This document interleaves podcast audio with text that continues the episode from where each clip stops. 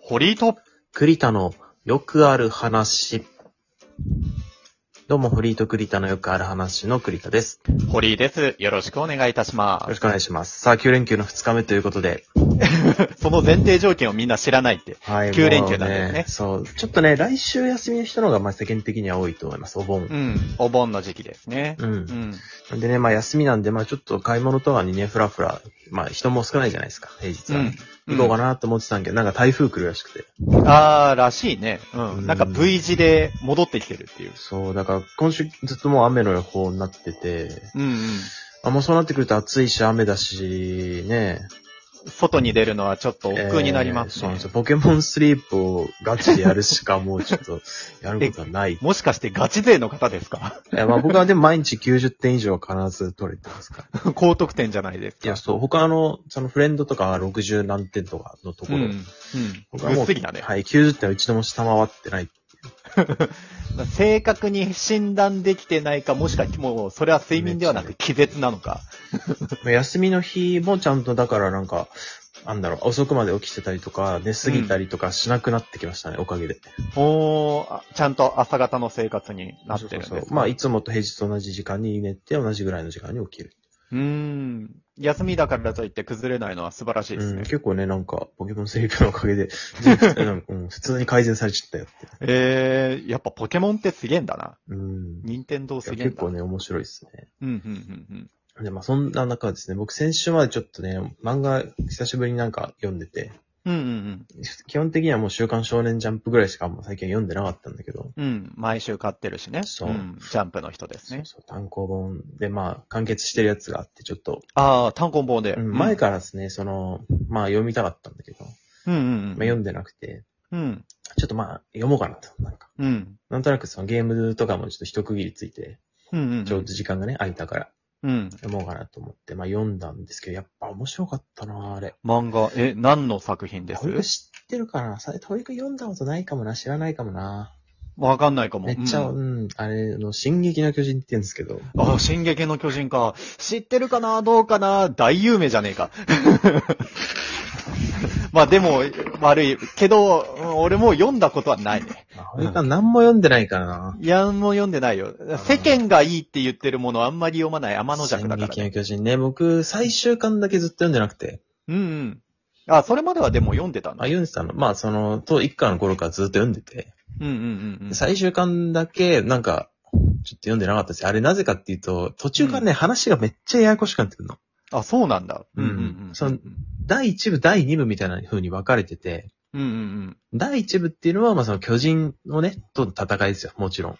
うんうんうん一巻の最後で主人公がもう巨人に食われるって衝撃の展開うんうん。が、うんまあそこのはね、そうそうそう見た。うん話題になって、で、人気、漫画人気になって、アニメもめっちゃ人気になったじゃないですか。うん、なってる。うん。ね。で、まあ実写映画化も、うん、しましたね。ね、うん大爆死して、うん。あら、しゃあがない。しょうがない。そうなんですけど、まあその第一部は人間対巨人の構図なんですけど、うんうん、まあ、その世界の謎が徐々にこう解き明かされていくにつれて、うんうんまうあん、で、第二部に入っていくんですけど、第二部はね、これね、にうん、人間対巨人というかね、人間対人間になっちゃうんですよね。あ、そうなんだ。うんへえ。で、そっからちょっと結構その政治の話とか、あ、はいはいはいはいはいはい、歴史の。話とか、はいはい。うんうんうん、ちょっと難しくなって、で、その辺で脱落した人結構多かったのよ。なるほどね。ううんん。でまあ僕は結構でもそこも読んでたんだけど、うん。もう3、4ヶ月に1回しか出ないわけじゃん、その単行本って。ああ、そうね。ううんん。単行本だとね。そう。だと、ちょ、わかんないんだよ。もう毎回新しいの出るたびに話、うんあーっとってなって、ちょっと前く読み返さないともうちょっと繋がってこない。うん。うん。政治的なところの内容になるとね、そう積なんでみす重よねがないとわかんないんだよね。そこでね、うんやっぱ相当数友達も脱落してて、うん。まあ僕も最後まで頑張って読んでたんですけど、最後の1巻だけは、うん、ちょ、これ最後1回読む前に1回読み直した方がいいなと。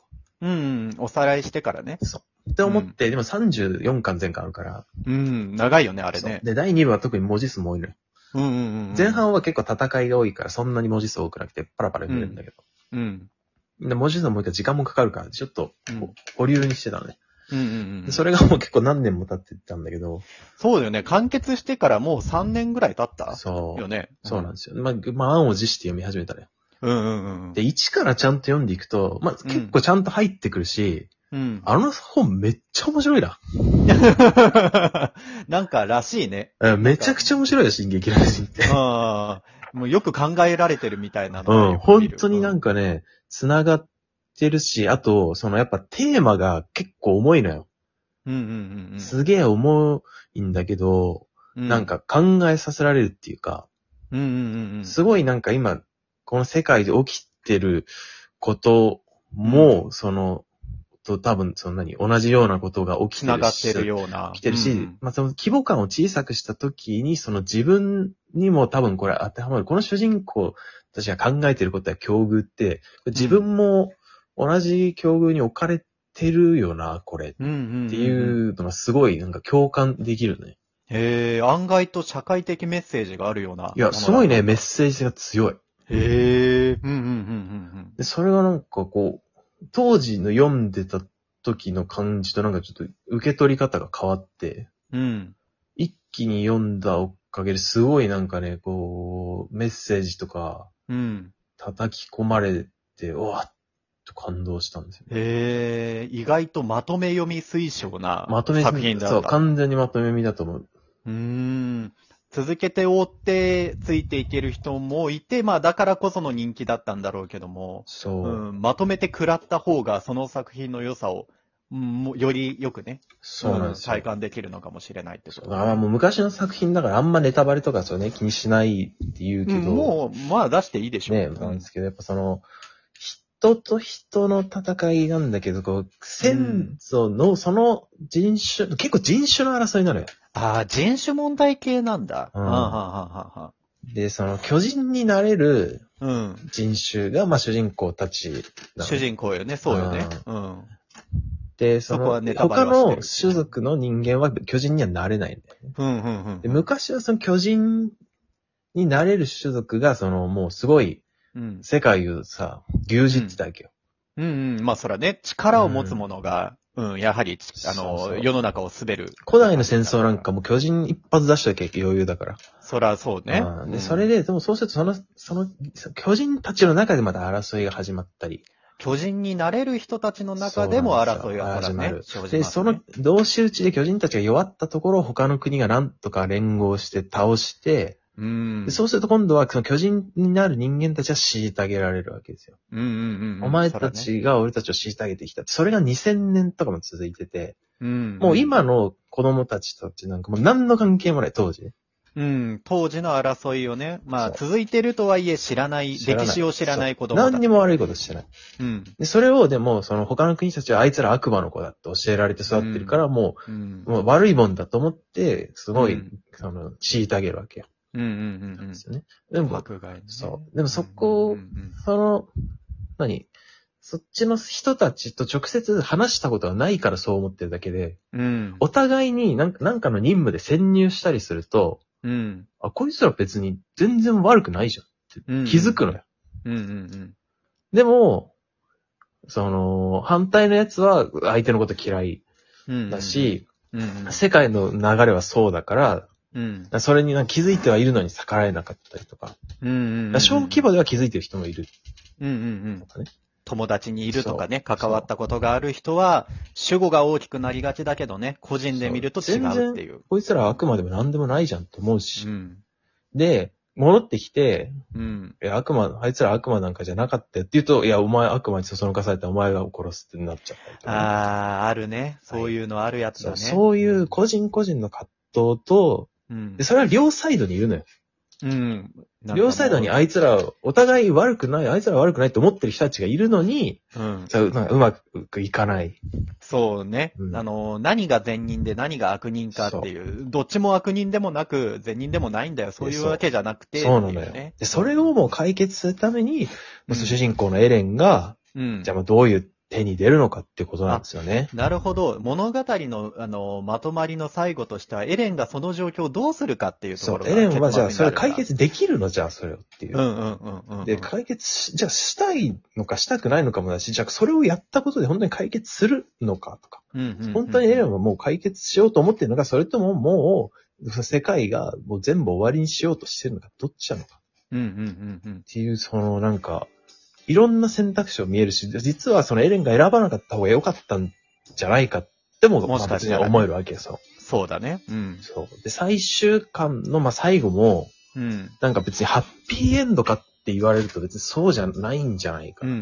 ん。結局一つのね、解決法なんじゃない結局これって歴史って繰り返すんじゃないかとか。うん。まあ、明言はされて、セリフも最後なくて、うん。最後の方はもう、ただただその、その後の歴史が絵で描かれているうんうんうんうん。だけなんですけど、うん。うんそれは結構その、こっちの判断に委ねられる部分もあって、うんうんまあこれが正、果たしてその正解だったのか、エレンは守りたいものを守れたのかとか、うん。うんうんうんで、この後最後もまあちょっと意味深な引きで終わって、これってまた、こういうことになっちゃうのかなとか、でもいや、この子はもしかしたらとか、うん。うん。読者のね、想像で保管できる余地をちゃんと残した上でそうなのんですよラストだったと。いや、すごいね、名作っすね、これ。あー、すごいね。うん。なんか聞いてたら本当にじゃあ読んでみようっていう思い思いになってきたわ。うん。結構その途中で脱落した人多いのよ、本当に。うんうんうんうん。ワンピースみたいなね。そうそう そう。やっぱ長かったり難しくなってきたりすると、ちょっと、ね、うんやまなくなっちゃう人いるんだけど、うんい。やこれ結構ね、今まで別に人に全然勧めてなかったけど、うん。 これはね、あ、自信を持ってね読んでそう、読んだ方がいいぞ、これ。で、一うんうん気に読んでくれって。時間をとってね。そうそうそうそう。あ覚えてるうちに読まないと、もうまた同じことになる。わかんないな、これ。なるかうん。うらん。うんうんうんうん。まとめ目選手を、ええまあ、あとアニメとかでね。アニメだったらちょっとわかりやすくしてくれてるとかあるかもしれないから。まあ、キャラも結構魅力的だしね。うんうんううんまあ、34巻でちょっとまあ短くはないんですけど、うん。うん。まあまあ読めない量ではないんでね、まあ、あのちょっと脱落しちゃってる方は特にあの、ぜひ読んでいただきたいです。よろしくお願いしぜます。ひ読んでみましょう。うん。それではまた次回お会いしましょう。さよなら。